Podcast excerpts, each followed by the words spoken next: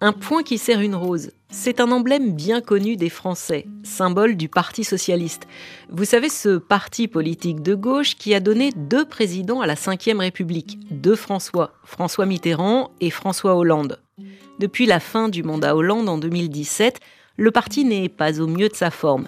Certains disent même qu'il a disparu. Il y a quelques jours, les adhérents devaient désigner leur nouveau premier secrétaire, le dirigeant du parti. Deux candidats pour une élection pas vraiment sereine.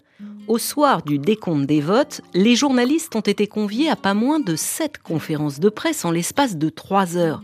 C'est ce que m'a raconté Aurélien de Vernois, journaliste au service politique de RFI, que vous allez entendre dans cet épisode.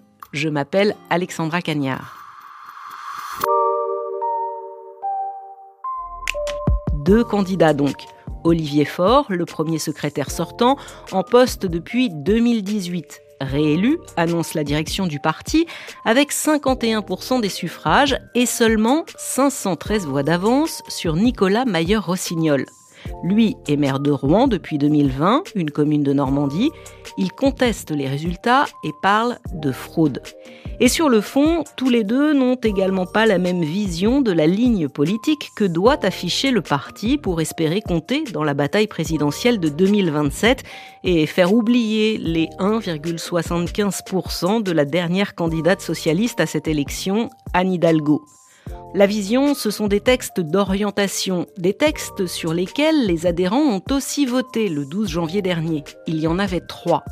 J'arrête là pour y voir plus clair et comprendre ce qu'il se passe au PS. Il est temps d'aller à la rencontre d'Aurélien de Vernois. Bonjour Aurélien. Bonjour Alexandra.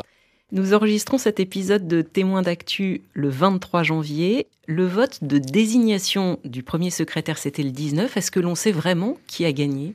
Alors non, je vais, je vais essayer de t'expliquer clairement pourquoi c'est difficile euh, de répondre euh, sur le résultat. C'est-à-dire que au jour d'aujourd'hui, les deux candidats affirment qu'ils ont gagné. Donc euh, on a des résultats et des chiffres qui sont contradictoires. Du côté d'Olivier Faure, on dit qu'une fois que tous les recours ont été euh, étudiés, il a à peu près 51% des voix.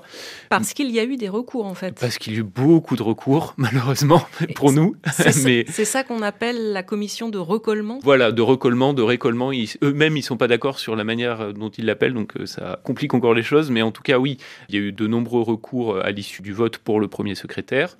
Et la direction du PS donc, a donné plusieurs résultats qui étaient censés être définitifs mais le problème, c'est que la direction du PS, c'est Olivier Faure. Et donc, évidemment, à chaque fois que la direction du PS parlait de manière officielle, le camp euh, de Nicolas Maillard-Rossignol disait Non, mais attendez, euh, vous ne pouvez pas vous fier à ces résultats parce que ce sont les résultats d'Olivier Faure et pas du tout des, résultats qui sont objectifs. Et donc, euh, nous, à chaque fois, journalistes, on recevait des contre-résultats avec des listes, alors plus ou moins complète, plus ou moins euh, fiable, mais en fait pour nous c'était très compliqué parce qu'on n'avait pas, comme il n'y a pas d'instance indépendante des votes au sein du Parti socialiste.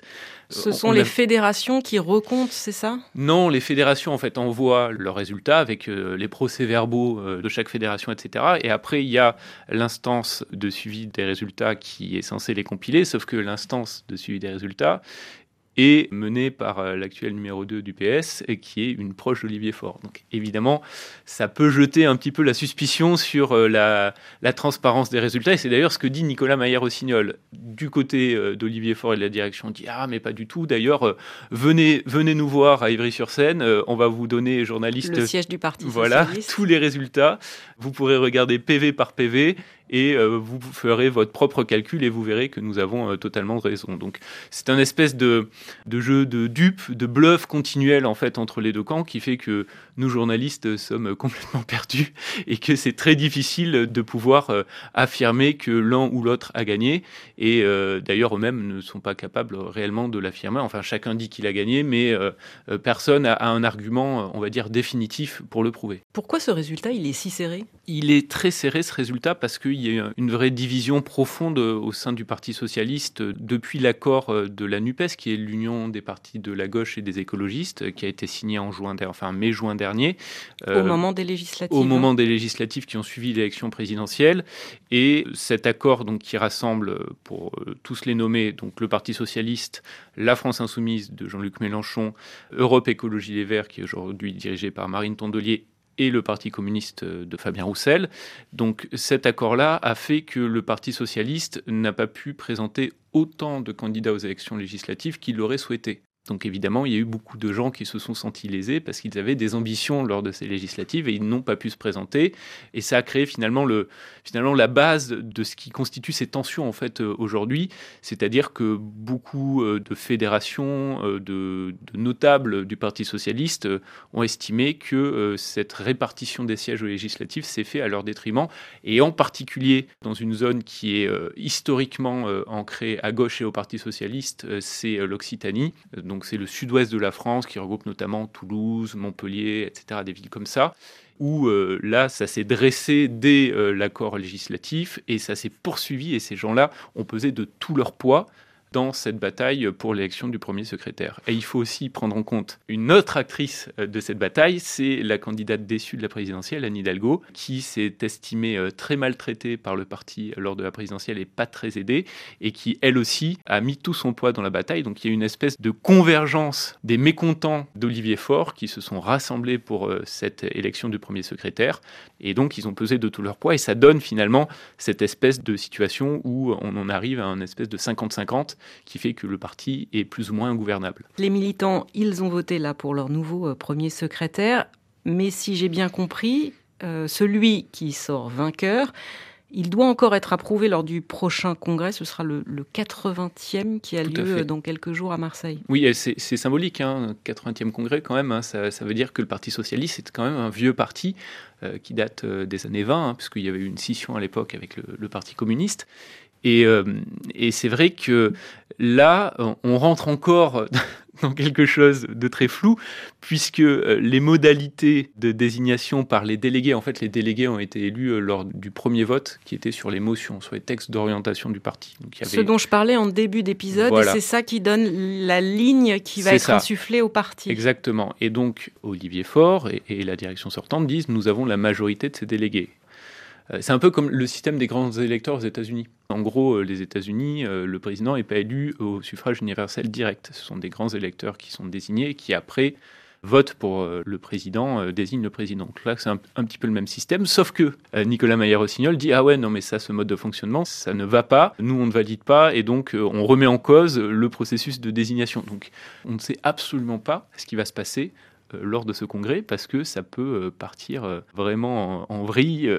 Il pourrait y avoir encore des surprises en fait lors du congrès. Congrès que tu vas suivre évidemment. Ce que l'on sait en revanche, c'est les différents courants. Alors on connaît les différents courants. Pour résumer, hein, parce que c'est vrai que c'est pas facile et, j'entends bien que nos auditeurs doivent se dire mais le Parti socialiste c'est incompréhensible.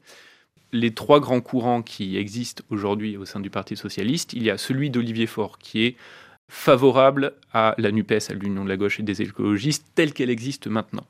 Un accord sur la base d'un programme, puisque c'est ce qui avait été négocié euh, en mai-juin dernier, et avec euh, chaque groupe euh, qui existe en tant que tel à l'Assemblée nationale, donc socialistes, communistes, écologistes, insoumis. Mais l'idée, c'est ensemble, on est plus fort. Voilà, ensemble, on est plus fort, et puis on va continuer comme ça, peut-être pour les différentes échéances électorales. D'ailleurs, Olivier Faure est plutôt partisan d'un candidat unique à la présidentielle en 2027. Euh, la deuxième tendance, c'est ceux qui sont totalement opposés à la NUPES, qui considèrent que c'est pas possible de s'allier en particulier avec les insoumis. Donc ça, c'est Hélène Geoffroy qui représentait cette tendance lors des textes d'orientation. Et ça, c'est la tendance. Parce qu'il y avait trois candidats. À ce voilà, il y avait trois candidats. Et donc cette tendance est celle qui euh, rassemble les proches de l'ancien président François Hollande. Et la troisième euh, tendance, c'est celle de Nicolas Maillard-Rossignol, donc qui rassemble assez largement euh, des gens qui ne sont pas très satisfaits euh, de la manière dont Olivier Faure a, mené le parti, mené la présidentielle en 2022. Donc Carole Delga, la présidente de la région Occitanie, Anne Hidalgo, la maire de Paris, et d'autres. Et eux disent l'union de la gauche, pourquoi pas, mais on veut la faire de manière différente. Comment? Personne ne sait. mais on veut la faire de, manière différente. On veut quelque chose, euh, pour résumer, on voudrait que cette union de la gauche, ça soit le Parti socialiste qui l'amène et pas les insoumis. Bataille, c'est toi qui as employé le mot. Donc euh, en général, il y a des soldats qu'il faut suivre pour savoir qui va gagner ou pas.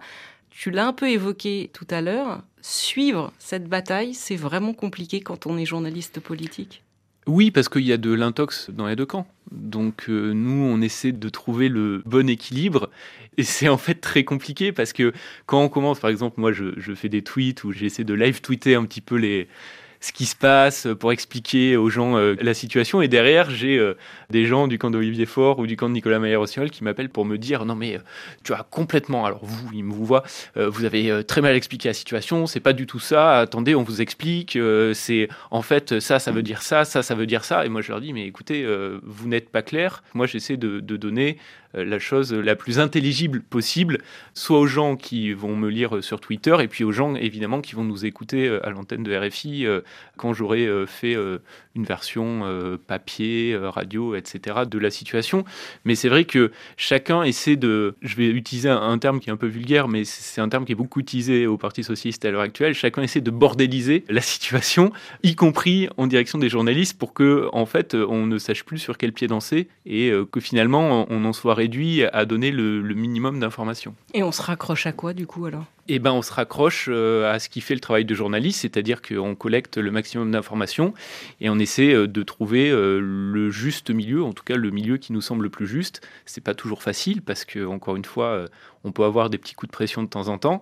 Alors là, les chiffres étaient très compliqués pour nous à appréhender et donc il était compliqué d'ossifier. En revanche, comme on connaît un petit peu le mode de fonctionnement du parti et les gens qui y sont, la manière dont ils s'expriment et les choses qu'ils disent ou qu'ils ne disent pas nous permettent de savoir un petit peu dans quelle direction ça va. On échange entre journalistes euh, pour avoir des infos? Bah alors, on a beaucoup échangé entre journalistes euh, ces derniers jours sur notre exaspération, pour être honnête, parce qu'à un moment, on n'en pouvait plus, parce qu'ils nous envoyaient tellement d'informations contradictoires qu'on était là, mais on ne sait pas quoi en faire, en fait. Euh, on est perdu. Donc après, on, discute entre nous, on dit, mais attends, toi, tu as compris ça euh, Ah oui, ah non, donc tu n'as pas compris la même chose. Donc si un collègue a compris exactement l'inverse d'une déclaration, on se dit que là, euh, il y a un problème. Donc, euh, on va peut-être pas traiter cette information-là, ou en tout cas, on va peut-être la mettre de côté pour l'instant avant d'y voir plus clair. Et puis, quand on commence à être plusieurs à se dire, OK, ça, ça veut dire ça, on peut se dire, bon, ben voilà, là, on va pouvoir euh, dire cette information de cette manière, mais en tout cas, dans les journalistes politiques. Dans la manière de, de présenter les choses, puisqu'évidemment, on n'est pas là pour donner notre avis. Exactement, mais c'est important aussi d'échanger entre journalistes, y compris quand on n'est pas dans le même média, parce que ça nous permet de clarifier les choses en fait, y compris euh, pour nous de prendre un petit peu de recul. Parce que, en fait, quand on appelle euh, les principaux concernés, donc là, en l'occurrence, les, les représentants de chacun au Parti Socialiste, on en ressort avec euh, une envie de, de prendre une boîte d'aspirine entière parce qu'ils nous envoient tous leurs éléments de langage, tout ce qu'ils veulent faire passer, etc. Et pour nous, c'est pas forcément facile de traiter ça de manière objective et puis de traiter l'ensemble des informations qui nous sont données. Donc, on essaie de faire le tri et on en parle entre nous. En interne, il y a d'autres batailles, euh, Aurélien, où j'ai entendu dire, par exemple, certains disent de toute façon, euh, euh, ce parti, le Parti socialiste, il est mort et il n'aurait pas de scrupule à construire autre chose avec un autre nom. Ben en fait, c'est un peu l'enjeu de la bataille qui se mène actuellement sur l'identité du futur premier secrétaire. Parce que Quelque part, le parti étant complètement coupé en deux, le PS va être quand même difficile à, gérer euh, dans les trois prochaines années, puisque ça va durer trois ans le, mandat du premier secrétaire. C'est très très très compliqué euh, de dire si euh, le PS en fait va être un parti qui fonctionne de manière entre guillemets normale. Donc si le parti est complètement bloqué à l'intérieur, c'est vrai qu'il peut y avoir la tentation de dire bon ben pourquoi on n'irait pas faire quelque chose en dehors? Et cette tentation, en fait, elle existe euh, dans les deux tendances euh, qui sont opposées à Olivier Faure. Euh, la tendance donc hollandiste, donc eux sont très clairement sur la voie de la sortie, mais ils hésitent encore. Et dans le camp de Nicolas Maillard-Rossignol, il y a des fortes hésitations sur, cet aspect-là. Est-ce qu'il faut rester et obliger Olivier Faure à aller dans une ligne politique qui soit plus indépendante, par exemple, de la France insoumise? Et donc, euh, comme il n'aura plus une majorité confortable au sein du parti, on va pouvoir vraiment agir de l'intérieur. Ou quelque part, ça ne sera pas possible parce que s'il est réélu premier secrétaire, il fera comme il veut, et donc il vaut mieux partir. Et là, cette tendance-là, elle est un petit peu divisée, il y a des hésitations, et euh, je pense que pour savoir ce que le PS va devenir dans les prochaines années, il faut probablement attendre quelques semaines ou quelques mois pour savoir si vraiment scission il y a. Euh, j'ai envie de, te donner euh, une citation qui m'a fait beaucoup rire, mais que je trouve assez juste. Euh, lors justement des négociations sur l'accord législatif, j'avais, vu la, la, sénatrice socialiste Laurence Rossignol qui m'avait dit De toute façon, au PS, il y a toujours des psychodrames. Mais à la fin, il reste les psychos, mais il n'y a pas de drame.